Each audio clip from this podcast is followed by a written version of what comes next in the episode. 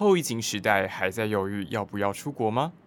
先跟着我们来场艺术与人文的空中飨宴吧！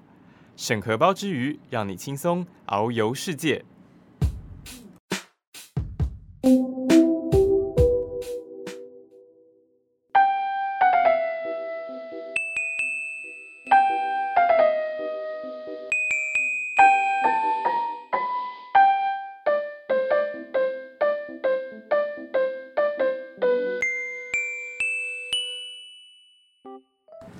嗨，听众朋友们，大家好，我是五四海基的鱼刃。嗨，我是永爱。那今天这集艺术任意门呢，想要带大家来聊聊小时候美术课的回忆。哎，永爱，你对国小美术课还有什么印象吗？小学也太久远了吧？我想一下哦。啊，如果要说的话，应该就是水彩课的时候吧，拿水彩笔乱撒同学那个时候。小时候只要可以碰到水就很开心啊。哦，真的，我那时候也很喜欢水彩课，而且小时候是真的很喜欢恶作剧，趁老师不注意时就乱一下隔壁认真的同学，或是画完就在教室乱晃，看大家在干嘛之类的。哎，不过说真的啦，我是想问你哦，有没有对艺术课本上的哪一幅画特别有印象？像是我啊，就对梵谷的自画像超级印象深刻的。哦，你是说画哦？认真回想起来的话，应该就是米勒的十岁吧，就是画中有三名不同年纪的妇女在捡麦穗那一幅。我就知道，那你还记得为什么老师非介绍他不可吗？农民生活不是很日常，为什么把它画下来就可以被称为世界名画？哦，你太小看我了啦，我还是有在认真上课的。除了刚刚提到的三位妇女啊，画中的右上角其实还有一个小细节。那就是农场主人骑着马巡视麦田的场景，刚好前后形成对比，呈现当时中产阶级与无产阶级的贫富差距。而这也充分展现十九世纪米勒作为写实派代表，喜欢刻画真实生活环境的特色，而不是像过去的古典学院派总是喜欢强调神话或历史人物的伟大。哎，你不错哎！写实主义运动确实在当时改变许多画家的画风，也是因为写实主义的兴起，市井小人物在艺术里的价值才慢慢被肯定。那我讲的梵谷的自画像呢？你还记得老师当初如何介绍他的吗？这个我就有点忘记了哎。但是他的自画像是不是不止一幅啊？我记得好像有割掉左耳时绑绷带的，也有穿西装的侧脸照。嗯，没错，总共四十三幅。就如你所说，据传言，范谷是在与高更的一次争吵中失控割下左耳，所以后续作品中露出来的侧脸皆为右脸。即使画中呈现是左脸，其实也只是对镜子画下的右脸而已。啊，说到这里，我突然想到，你有好奇范谷的左耳去哪了吗？诶。我以为可能送医后就不能接回去啊，然后就被丢掉了，或者是范谷自己收藏。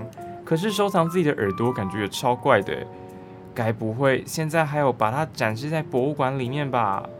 嗯，这倒是没有哦。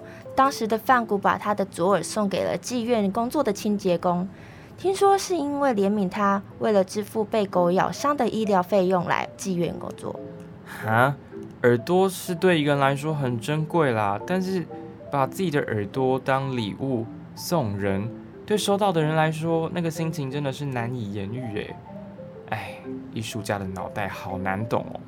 嗯，我也这么觉得。当时我知道这个事情，我也很惊讶。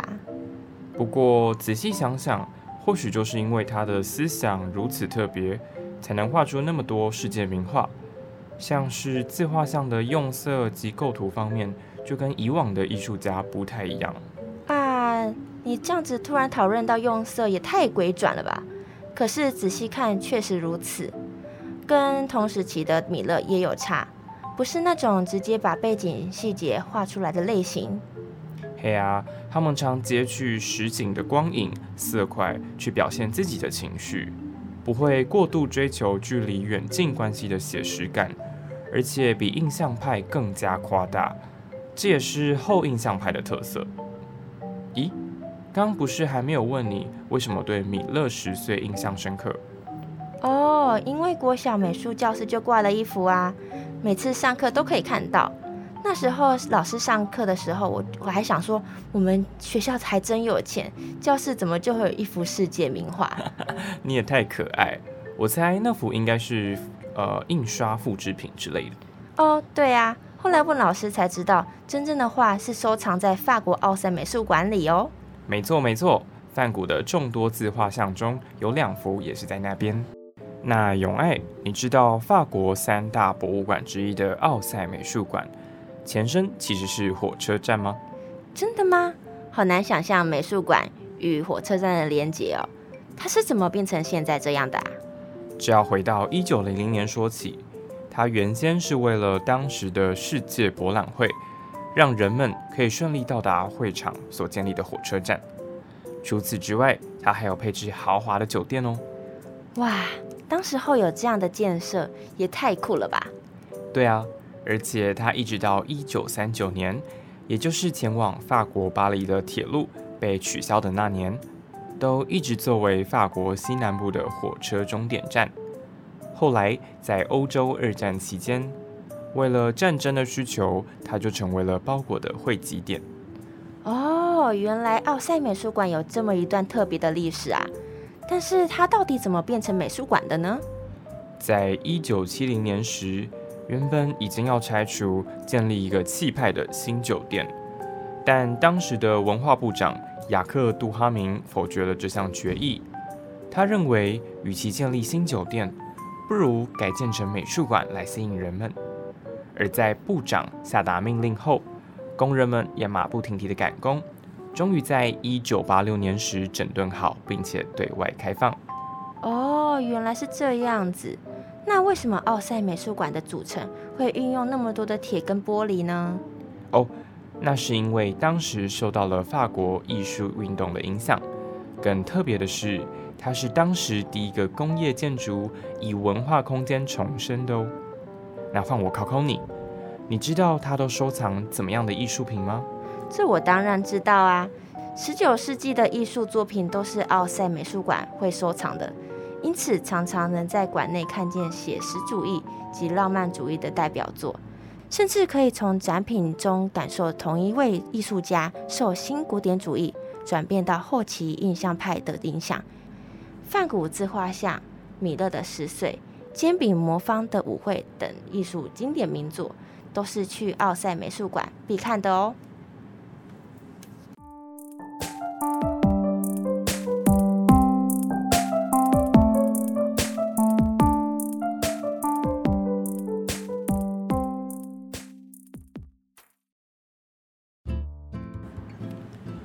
讲了那么多，但我没有到奥赛美术馆现场感受过，听起来还是有点无法想象那边的空气、美术馆里的细节，好可惜哦。不要担心，我今天有邀请一位来宾，他之前从奥赛美术馆回到台湾，我们赶快来问问他，分享一下现场的感受如何吧。太好了，让我们欢迎他。哎，Molly，你要不要简单介绍自己呀？Hello，你们好，我是 Molly，毕业于高师大视觉设计系，现在担任平面设计师。哇，好厉害哦！想问一下，Molly 当初是什么机缘下来到奥赛美术馆的呢？巴黎的知名美术馆及博物馆非常多，而奥赛一直都是必去的名单之一哦。大概是什么时候去奥赛美术馆的呀？我是三年前疫情爆发前去的。那一到当地，你觉得第一印象如何呢？法国人是不是很爱背精品之类的啊？到了巴黎，马上就有种置身于电影场景中的感觉。而巴黎当地人跟我分享，他们其实都穿得很率性简约，穿得非常浮夸或是颜色鲜艳的，大多都是观光客。哦，问这什么问题啦？我们先回到今天的主题。那 Molly 到了奥赛美术馆，票价部分是多少呢？买票会需要排队吗？博物馆门票的部分，全票现在为十六欧元，可采现场或线上预订的方式。而我已经知道要走访很多巴黎的美术馆及博物馆，所以我直接购买了博物馆通行证。哇，博物馆通行证听起来很吸引人呢。价格部分有差很多吗？有没有相关的学生优惠呢？博物馆通行证可以让你参观巴黎的几十个博物馆，也省去现场排队购票的时间，真的非常划算。学生优惠的部分，如果持有在欧盟国家就读的学生证，就可以免费。哦，感觉欧洲国家对于学生都很友善哎哎，那除了购票之外，可不可以形容一下建筑的外观，还有印象深刻的地方呢？奥赛美术馆优雅地坐落于美丽的塞纳河旁，建筑外有两个标志性的大时钟，以及许多拱形的玻璃窗，看起来真的就是车站的样子。很有画面呢，讲了我都想去了。快点快点，你再多形容一点。好，想象一下，你一踏进奥赛美术馆。随即映入眼帘的就是圆滑的拱形屋顶以及左右对称的布局，壮观之余也让人在视觉上很有舒服的感受。这样听下来，奥赛在建筑物中感觉运用了很多的圆弧元素呢。哎，不过除了建筑物本身之外，你进馆前有对哪个作品超级期待吗？我其实没有超级期待哪一个作品，加上奥赛美术馆其实是传统美术，例如油画、雕塑跟平面设计，其实范围离得比较远一点。那逛完整个美术馆，令你印象深刻的作品呢？最让我印象深刻并驻足欣赏许久的是法国画家休斯莫尔的《A Beggar Woman》，左手捂着胸口，右手向前乞讨的女人。面容哀伤，并且以一滴眼泪点缀的脸庞，整幅画面的光影变化十分细腻，向观赏者传达着强烈的情绪。哇，听你讲完，我又想看看你刚刚提到了《A Beggar Woman》了。我待会就要马上来 Google 一下他的作品。相较之下，我好像只知道开头提过的梵谷自画像弥勒的十岁。谢谢 Molly，又带我认识了一个艺术家。不过你刚刚提到的光影啊，是不是学艺术的人都很注重这部分？又或者是说有类似的课程呢？例如我们大学的素描课程，如何运用铅笔这种简单的媒材去呈现画面，就非常需要注重明暗的表现，不然物体会过于扁平。而怎么去捕捉光影，用什么手法去呈现，就是每位艺术家不同的风格喽。听起来好专业哦。但我想问，馆内分区的部分，奥赛美术馆前身是一座火车站，那目前火车铁轨的位置是做什么的？而且有什么功能呢？火车轨道的部分已经变成带有一层层阶梯的地板，并且也是参观的主干道，有放置很多大型雕像。左右两侧皆有座椅，让参观的人可以稍作休息，同时也呼应了以前奥赛美术馆作为车站时民众等待火车进入的景象。哇，这让我没办法想象高雄火车站若改建成美术馆会变成什么样子诶。没错。哦，对了，那我突然想到，因为像是火车站通常都会贩售饮食啊，提供洗手间。那奥赛美术馆有这些服务吗？哎呦，你怎么又问这种奇怪的问题呀？吼，大家都有需求啊。如果美术馆很大很大，逛不完的话，这些问题很重要哎。美术馆内有洗手间啦，不过在欧洲，大部分的公共厕所都是会收取使用者费用的。如果想要使用免费的洗手间，通常都是在需购买门票的地方或是餐厅才有。那我想知道美术馆里面的洗手间干净吗？听说法国地铁环境不是那么好，不知道美术馆内的如何啊？美术馆的洗手间是干净的，外面的收费型公众厕所也因为有人管理，所以其实都不会太脏乱哦。那餐厅呢？有美食街吗？饮食吗？通常也会配置一间价位比较不低的餐厅，让参观的人可以在欣赏作品之后，边用餐边沉浸在艺术与历史的氛围中。那法国菜色的部分，你吃的习惯吗？你觉得好不好吃啊？嗯，这点倒是蛮因人而异的。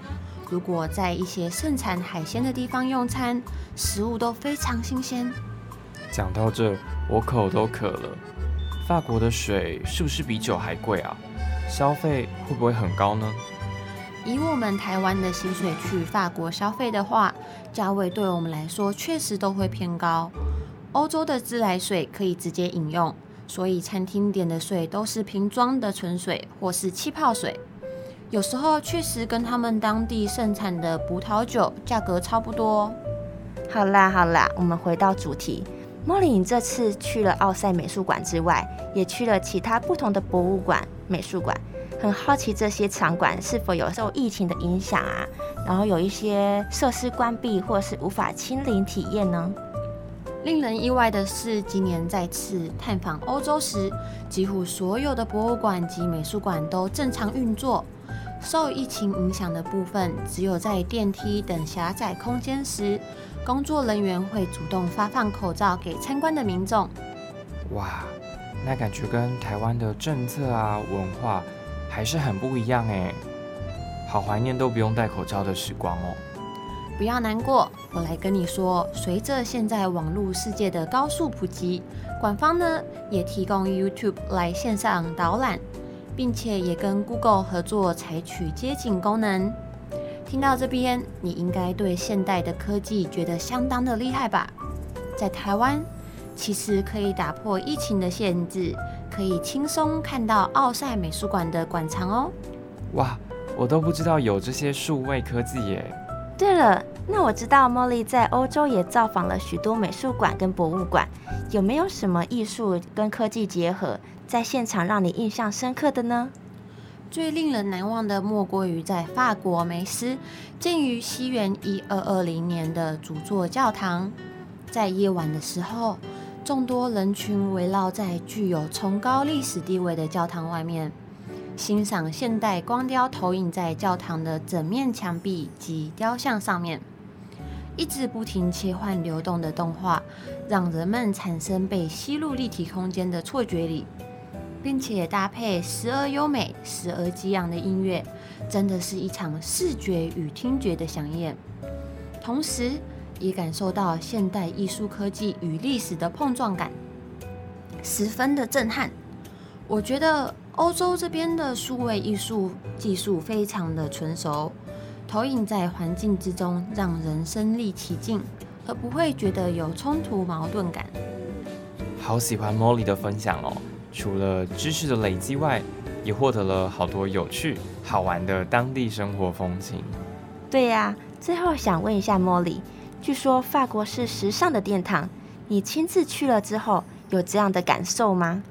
确实，很多世界知名时尚品牌都在这里诞生。走访精品街也可以一览很多不同风格跟潮流趋势。我想。时尚业的发展历史及文化会是值得学习的地方。哇，今天真的是收获满满呢！对呀，对呀，原来法国奥赛美术馆也是这么多特别的地方。我觉得除了美术馆本身的特色之外，今天也聊了好多在法国、在欧洲的旅游经验，讲了我都好想要直接收拾行李出发哦！真的。大推大家，如果有空去法国，可以去看看。而且罗浮宫就在奥赛美术馆对面，两个愿望一次满足，没问题。等我放长假，我立刻安排。今天也谢谢 Molly 来参与我们的节目哦。刚刚 Molly 分享的音乐光雕投影科技，让我联想到高雄最近也有相关的运用，诶，真的吗？你说来听听。前几天晚上。我经过高雄流行音乐中心时，发现只要遇上整点，就会有光雕音乐的结合。而且你知道最精彩的是什么吗？是什么啊？你不要一直对着我胃口，一次讲完。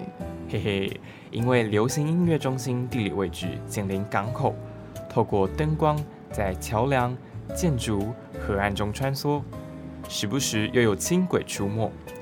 当下突然有种穿越到未来的感受，诶，哇，我都不知道自己的家乡有这么精彩的科技艺术诶。是啊，我觉得艺术和科技的结合真的越来越多元，像是这次流行音乐中心的运用，搭配了陆、海、空三个层面，也超出我的想象。真的诶，即使现在没办法立刻飞出国，但是仔细观察，可以发现到自己身边就有许多科技艺术的应用。那是当然的，大家今天有没有跟我们一样收获满满呢？最后，非常感谢您收听我们的节目，五四海基，我们下次见，拜拜。